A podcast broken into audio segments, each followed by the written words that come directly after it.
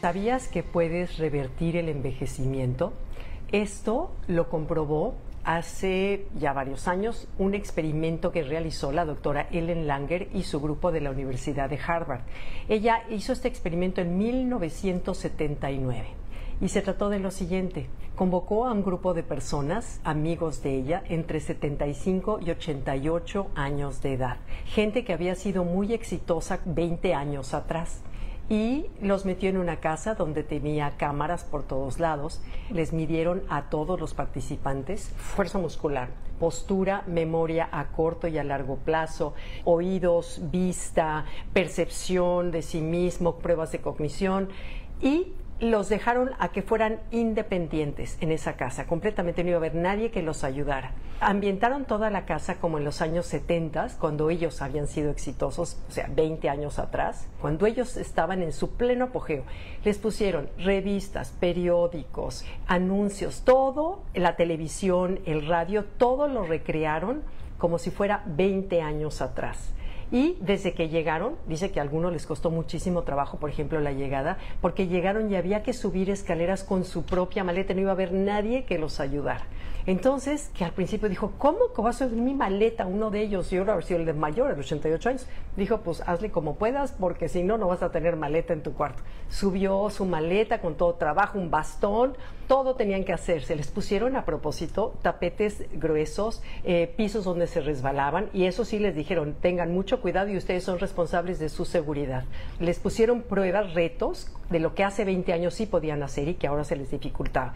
Todos tenían una foto aquí de cuando eran 20 años más jóvenes y debían sus conversaciones ser eh, de acuerdo a lo que hacía 20 años habían vivido, que si su hija se estaba casando, si estaba en el punto máximo de su carrera, en fin, y como todos habían sido exitosos, tenían mucho de qué platicar. Entonces, lo recrearon durante ocho días en una casa donde los hicieron sentir que eran 20 años atrás. Bueno, ¿Cuál fue el resultado? Para la sorpresa de la doctora Langer y su grupo de Harvard, les midieron a la salida, después de que pasaron los ocho días, les midieron a todos fuerza muscular, su postura, capacidad cognitiva, la percepción de ellos mismos, sus oídos, su vista, todo había mejorado. Entonces la doctora Langer comprueba cómo la percepción que tienes de ti mismo y la actitud sí puede revertir el envejecimiento, porque estaban acostumbrados estas personas ya adultos mayores a que todo les hicieran, a que los ayudara, entonces se van sintiendo cada vez más viejitos y cada vez podían hacer menos cosas. Entonces me pareció increíble ver cómo sí se puede revertir el envejecimiento a través de tu actitud. Ella dice que el éxito del estudio se debió a tres factores. Número uno, se sintieron ellos más jóvenes. Número dos, se les trató como si fueran más jóvenes. Y número se comprobaron ellos mismos que tenían mucho más fortaleza y mucho más capacidad de la que ellos mismos se habían aceptado otorgado, ellos mismos. Entonces me parece importantísimo este estudio. Tu edad biológica no tiene nada que ver con tu edad cronológica, es la actitud y cómo te percibes a ti mismo lo que hace completamente toda la diferencia. Entonces, pues bueno, ahora que estamos con los propósitos de Año Nuevo, es número uno la actitud, una actitud ante el ejercicio, ante los retos, ante las relaciones, una actitud de sí puedo, soy joven, ¿por qué no? O sea, de, tener una actitud de decirle sí a la vida. Decía Sabines que la juventud se adquiere por contagio.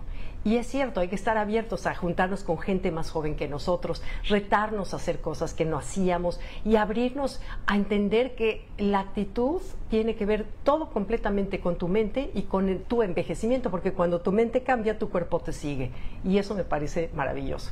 Así que bueno, les deseo a todos un feliz año. Eh, un año en donde realices todos los sueños que tú quieres, un año en donde crezcas, un año donde nuestro país esté en calma y un año que sea para el bien lleno de salud y amor y lo demás ya vendrá solito. Gracias. Bye.